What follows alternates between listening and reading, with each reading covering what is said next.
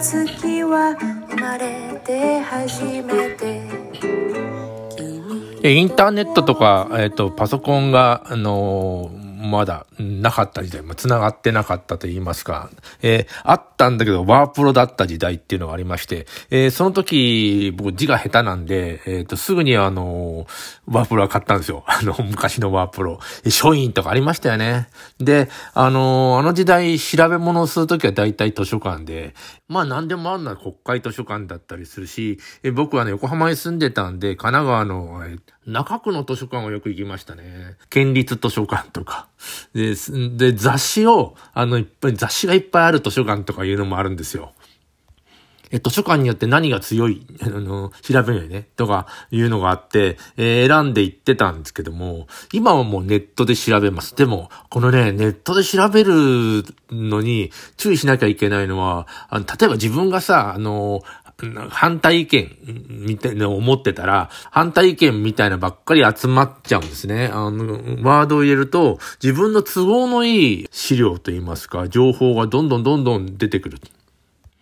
例えば政治でも何々党がきあの嫌いだとか言うと、その、あの反対意見を言うところの、あの、主張をする人たちがいっぱい出てくるんですね。するとさ、それがあたかも正しいみたいな、えー、感じに思えてくるという危険性があって、ネットの情報どうもね、疑わしい。あの、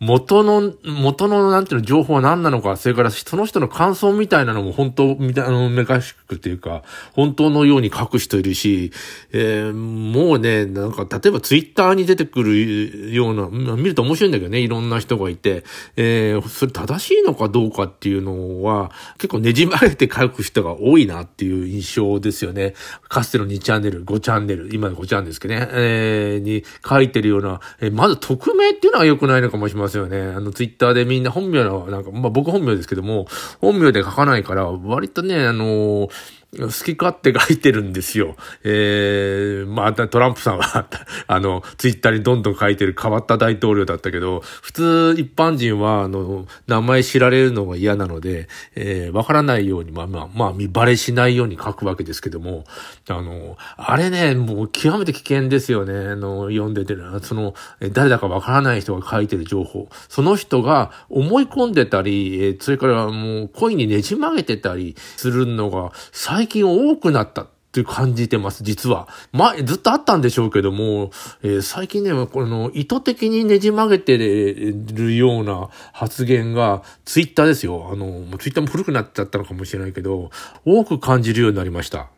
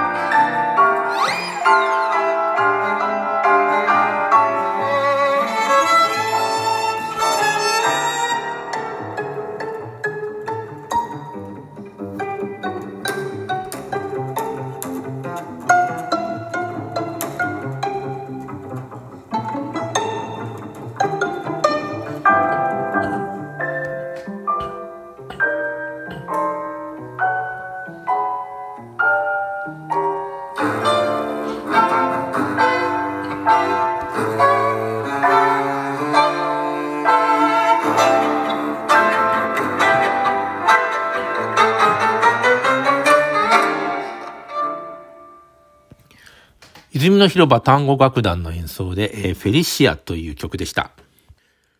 まあ、あの、昭和時代、えー、例えば、あの、図書館に行って、今いろいろ調べ物をするわけですよ。花火についての原稿を書かなきゃならなくて、花火についてる、あの、詳しく書いてる本を、まあ、探したら何冊かありまして、えー、それを、まあ、あの、高く積んでですよ。あの、読んで理解して、それを、まあ、それを元にして、えっ、ー、と、なんていうの、あの、花火について書いたんですけど、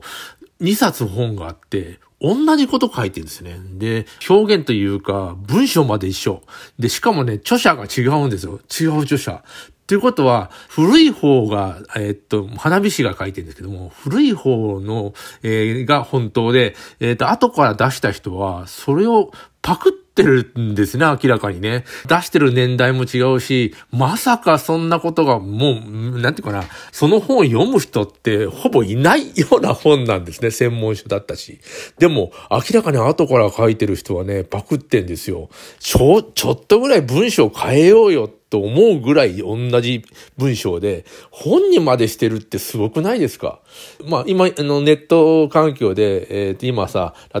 えば論文学とかなんか文章書くので、そのままパクってるっていうのは、あの、割と、あの、コピーペーストできちゃうから、よく見かけるんですけども、本一冊丸々パクってるって、すごいやつがいるなと思ったことあります。で、僕、なんだ、音楽批評っていう、なんかあの、ページを持ってたことがあって、J-POP の話書いてたんですね。で、まあ、その時あの、あの音楽の、えー、評論の仕事を結構してたんで、でえー、それとはまあ別に、仕事とは別に書いたんですけど、なんかね、びっくりしたんです。僕が書いてる文章をそっくりさ、なんていうの、コピーして自分の、その人の、全然知らない人ですよ。その人の、とにも、この、コピーペーストして書いてるやつがいて、いや、あれびっくりしましたね。なんか、いいこと書いてんなと思って読んでたら、これ僕が書いたやつじゃんっていうのを見つけたことはあります。あれはびっくりくりするよね。そんなことって結構いっぱいあるんじゃないですかね。昔よりも。うん。図書館にの時代だけど、ちょっと面白いことを発見したのは、あの、占占いというか、あの、予言みたいな本あるじゃないですか。まあ、古くはノストラダムスの大予言みたいなのがあって、1999年になんか恐怖の大溶岩みたいなことを書いてみんな、あの、すっかり騙されて、えー、すご、すごいよね。何百万本売れたんだよね。で、ああいう図書館に行ったらさ、あの、予言の話を書いてる本があるんですよ。あの予言というか、おもし、の、そのいう本の特徴は、えー、っとね、あの、なんていうの、過去のこと、要するに怒ったことは、その、まあ、その人は怒ったことをその前に予見してるというふうには、あの、書いてるんですけども、あの、過去のことは当たるんですね。あの、地震が来るとか、なんかその、何何月に来るとか、すげえビシバシ当た当ててるのね。でも、あのそれだけじゃその本も、当然面白くない予言書にならないから、えー、当然未来のことも書いてるわけですよ。で、図書館に行くとさ、そういう本が結構いっぱいあって、それあの、なんていうの、古いやつは、あの、えー、っと、古いこと当ててんだけど、やっぱりその何年か、10年後みたいなのが書いて、もう大、もう全部外れてますよね。でも、その後に出たやつは全部当ててて、でもその、えー、後出てるやつがまた未来のことをこう言ってるんだけど、やっぱりね、もう、うん、全然当たらないんですよ。当たらないっていうか当たり前で未来は基本的にそれを見て、未来のことは基本的にわからないというような気がして、もう、で、有名な、なんていうの、あの、預言者と言いますか、占い師だったりするんですよね。で、結構売れてる本だったりして、でもその人が言ってることについては、あの、未来のことは、あの、おおむねわからない。でわからないっていうか当たらないっていうのは、あの、図書館で、えっ、ー、と、発見、僕が勝手に発見したんですよね。占いどんどん、占い系の本をどんどん見てると、どうもみんな未来、どんなに偉大な占い師と言われてても、どうも未来がわからないっていうことらしいんですよね。で、あの、本当に、なんていうの、未来のことが見える人がいるのかもしれませんけど、もう4次元をなんか泳げるような人がいるのかもしれないけど、その人は、まあ本にしてなくてなんかひっそりと生きてるのかな、もしかしてね。でも別に否定はしません。いろんなものが見えるというのは否定はしないんだけど、少なくとも図書館に並んでる、あの、割と売れた本っていうのは、か、あの、過去のことはビシバシ当てるけど、未来のことは、えー、おおむねわからないということみたいなんですよね。えー、その未来が当たる人はいるんでしょうか？どうでしょう？